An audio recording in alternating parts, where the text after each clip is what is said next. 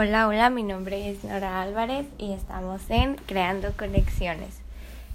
El episodio de hoy vamos a hablar acerca de un tema que no se habla mucho, que es un poco tabú, a mi parecer, y es las personas con discapacidad. hace unos días estaba en Instagram, a red social, viendo historias y demás, entonces encuentro una publicación, una persona compartió una publicación de una página llamada Manos Capaces. Entonces me llamó mucho la atención. Entré y me sorprendió muchísimo ver que era. Era una asociación privada, una institución de asistencia privada para personas adultas con discapacidad en la ciudad de Querétaro. Me marcó mucho porque hace unos días, bueno, meses ya, a mí me había interesado este tema de la discapacidad, así que decidí aprender lenguaje de señas. Actualmente solamente sé el, el abecedario, desgraciadamente no me he podido organizar con mis tiempos para seguir aprendiendo. Eh, tengo un curso ahí que no he completado. En fin, me llama mucho la atención la cuenta y sobre todo por su contenido, sus historias, un contenido que es muy completo y que muchas personas nos debería de animarnos más por ir conociendo y hablarlo sobre todo. Llegué a la conclusión que era un tema del que no se hablaba mucho porque no estamos muy bien informados acerca de este tema. Entonces preferimos guardar silencio en lugar, en, lugar de decir algo equivocado o cometer un error acerca de este tema. Y es completamente válido. Así que este podcast es más que nada. Me animé a investigar un poco, claro, este tema te puede, te puede llegar, lo puedes investigar toda tu vida y seguir aprendiendo día con día. Pero me animé a investigar un poquito y a dar mi opinión en cómo creo que debería ser un, un tema más común de hablar, que todos tengamos nuestra opinión y sí estar muy bien informados y fundamentados. Ah, pero sobre todo que no se quede solamente la investigación, en la escucha, sino también como en la acción, día con día. Así que pues vamos a empezar. primeramente, la RAE define como la discapacidad, vamos entrando en contexto, un poco de teoría, una situación de merma o carencia de alguna capacidad física, sensorial o psíquica de la persona que limita o impide su participación plena e igualitaria en la sociedad o el ejercicio efectivo de sus derechos. Hay tipos de discapacidad. Está la motriz, la visual, auditiva, intelectual, psicosocial y múltiple. Ah, cuando estaba investigando encontré algunas cifras, unos datos que me parecieron muy interesantes y que hicieron un poco de ruido en mi cabeza y me animaron más, me motivaron más a decir, oye, debería hablar sobre esto. Aparte que es de mi interés, lo considero un tanto necesario.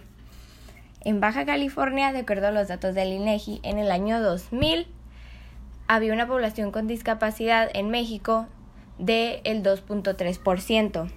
Pero 10 años después, es decir, en el 2010, este porcentaje subió la población a un 5.1%. Entonces, si de un año al otro subió, a una disculpa, no encontré estadísticas eh, ajá, oficiales de este año 2020.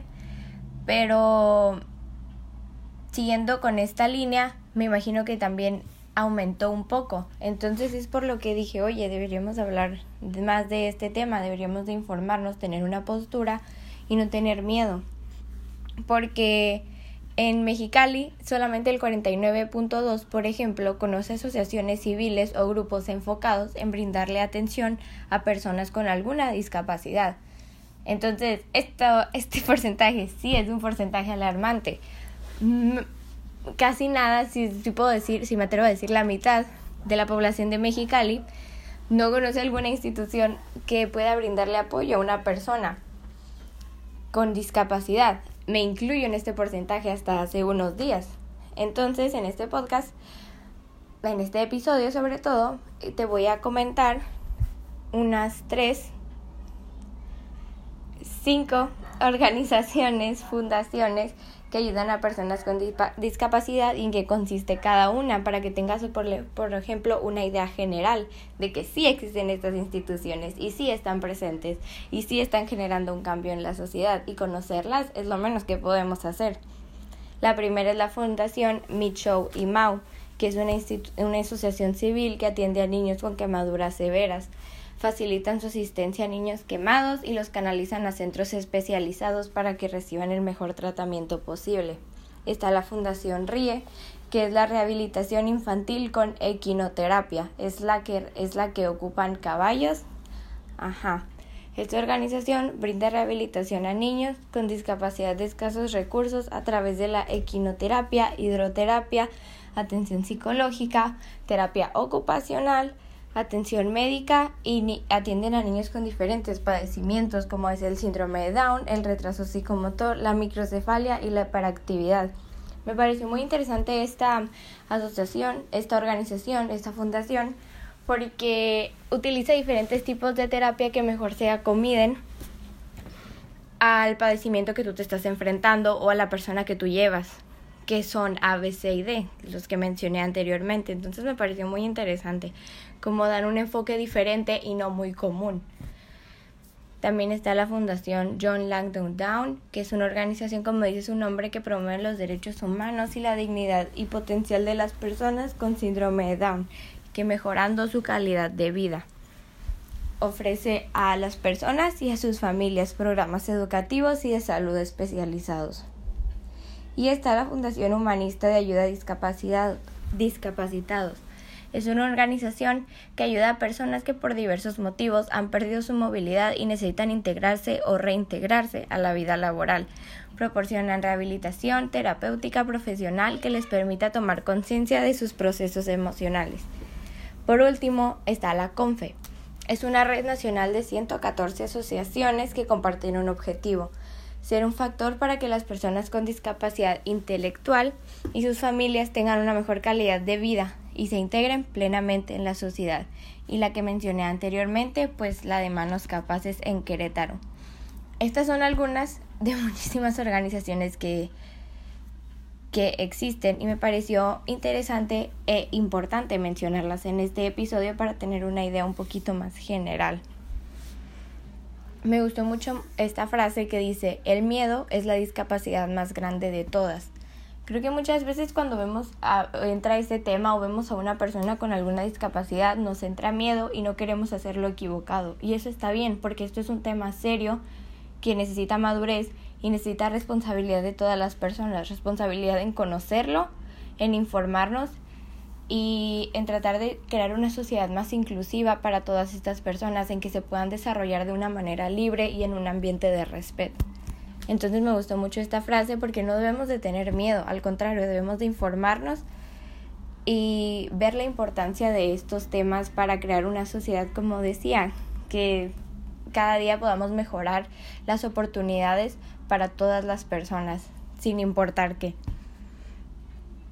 También está la, la definición de inclusión social que me parece importante mencionarla porque va encaminado a esto. Es un principio de virtud el cual la sociedad promueve valores compartidos orientados al bien común, a la cohesión social, permitiendo que todas las personas con discapacidad tengan las oportunidades y recursos necesarios para participar plenamente en la vida política, económica, social, educativa, laboral y cultural, que era lo que estaba mencionando tenemos que asegurarnos que de, dar siempre lo mejor de nosotros. ¿Y cómo podemos dar lo mejor de nosotros siendo conscientes de lo que estamos haciendo y el impacto que podemos tener en la vida de otras personas?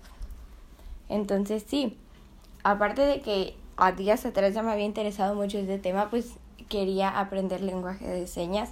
Creo que una forma también de aprender es investigar, encontrar estas cifras, estas organizaciones, estas definiciones muy muy generales, pero que son una entrada, una puerta para seguir investigando y seguirnos formándonos en este hábito de la inclusión social y las personas con discapacidad.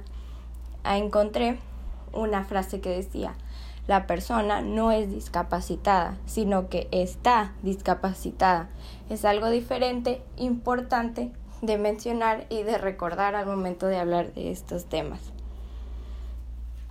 Y también, como otro dato interesante, el 3 de diciembre es el Día Internacional de las Personas con Discapacidad. Es declarado en 1992. Entonces ya saben, otra fecha más que agregar al calendario. Que deberíamos empezar a darle más difusión, por ejemplo, en las redes. Eh, en 1992, como mencionaba, por la Asamblea General de las Naciones Unidas.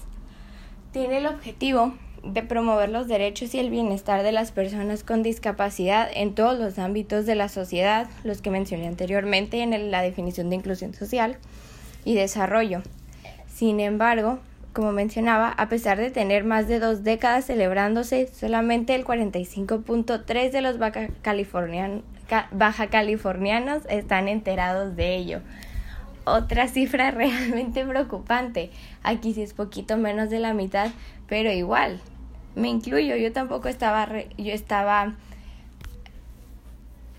estaba enterada de esta fecha y creo que es importante y, por ejemplo, yo que soy estudiante, no sé si tú que me estás escuchando también lo seas, pero que dicen de que la portada y que las fechas importantes del mes. Bueno, aquí ya tienes una para el mes de diciembre. Entonces sí, creo que es muy importante este tema como lo he mencionado a lo largo del podcast, informarnos más y mi objetivo más que nada era dar una entrada, una puerta a este tema, una invitación para que no solo se quede en la escucha, sino en la acción de investigar o de hablar con tus conocidos. Igual también creo que aquí podemos entrar en el tema de la discriminación. Muchas veces estamos echando curas con los amigos y empiezan a hacer comentarios que no van son respetuosos y muchas veces ni dan risa. Y muchas veces van enfocados a este tema de las personas con discapacidad. Entonces ahí tú ya estás generando un grano de arena, estás dando un granito de arena al mundo a mejorar la sociedad. Cuando tu amigo hace un comentario de este tipo y tú no te ríes y le dices, oye, lo que dijiste no está bien, no da risa, no te ves cool, no te ves bien. Entonces ya, tú ya hiciste algo bueno. Entonces sí, creo que es importante eso, no tener el miedo de decir la verdad, de decir lo que pensamos en cualquier ámbito, en cualquier tema del que estemos informados y, que, y tengamos una opinión que dar. Pero en este episodio estamos hablando de esto, las personas con discapacidad. Entonces sí, más que nada mm, me estaba rondando, rodando muchas veces en mi cabeza, cabeza este tema, dando vueltas así que decidí hablar de ello. También hay varias empresas que, que ya están empezando a tomar acción, contratando personas con, con discapacidad. Por ejemplo, hace poco vi que la empresa del oso, la que tiene productos para bolear los zapatos, contrata específicamente en un en un lugar, ¿no? Igual contrata a otras personas, pero también contrata a personas con autismo y ahí están trabajando en la empresa. Esta idea me pareció genial. También otra vez estaba en las redes, ahora que me acuerdo, y encontré una muchacha, si no me equivoco, igual de Baja California, que ella sabe braille.